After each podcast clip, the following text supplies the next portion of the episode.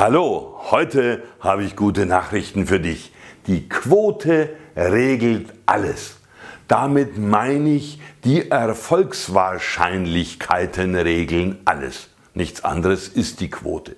Wer oft genug mit Menschen spricht, sein Angebot unterbreitet, seinen Vorschlag vorstellt, der wird zwischen all den Skeptikern, Verweigerern und Zögerern diejenigen finden, die sich ihm anschließen.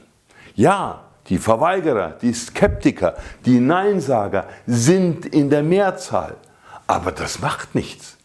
Wenn wir oft genug das Gleiche tun, wenn wir oft genug das Richtige tun, werden garantiert diejenigen übrig bleiben, die den Weg mit dir gehen.